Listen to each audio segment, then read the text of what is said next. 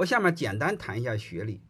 我们有时候老是用外在的一个从虚假的东西来掩盖自己的能力的不足，自己思维的懒惰，这是很龌龊的。你比如，很多人找不着好单位，很多人命苦，结论是我学历不好。他不就是说你到今天倒霉和你没关系，和别人有关系吗？还是在找借口。学历有什么用呢？你们只需要知道一个事儿。就是你找第一个单位的时候，敲门的时候需要用学历，别的都不需要用学历。能理解这意思吧？你比如现在这个直播行业、短视频行业，包括将来的长视频，这是一个边缘的低端行业，高大上的人是不去的，这是一帮草根做的事儿。所以兄弟们，他和学历没关系啊，谁都可以进来的。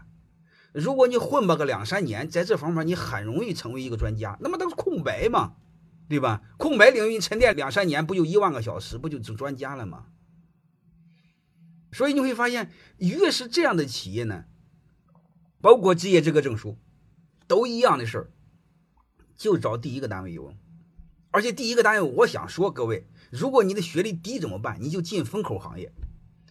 风口行业它容易是草根进来的，那你说草根进来的好吗？当然好了，一定要知道。未来的主流一定是来于现在的边缘，就是你放心好了，所有的主流，所有的高大上，在之前一定是边缘，没人看不起、瞧得上的。然后将来成为主流的，一定是现在在边缘上。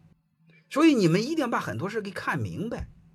所以现在我们都瞧不起的、很低端的、很烂的，将来会成为主流。你借这个事进去，和学历有关系吗，兄弟们？这是第一个，第二个。我再谈，为什么我是说第一个单位有用呢？因为你在第二个单位之后，他只需要借第一个单位的光环，学历不重要。你比如你在第一个单位成为一个部门经理，我们还就说短视频嘛，短视频运营经理，而且我中专学历，你可以去任何企业。那别人说我学历不够，学历不够证明我更优秀。同样，他们本科水平才到做到运营经理，他娘的我中专就做到运营经理，你说我的水平高还是低？能明白了吗？这样才能显得你更优秀呢，要比有学历的人进去的更快。能理解这个逻辑吧？如果你说你找第二个单位、第三个单位，你不能用上一个单位的光环，你还在用你的学历在找工作，说明什么？说明这些年你在混，没干出来任何人事儿，你倒霉活该，你怨不着别人。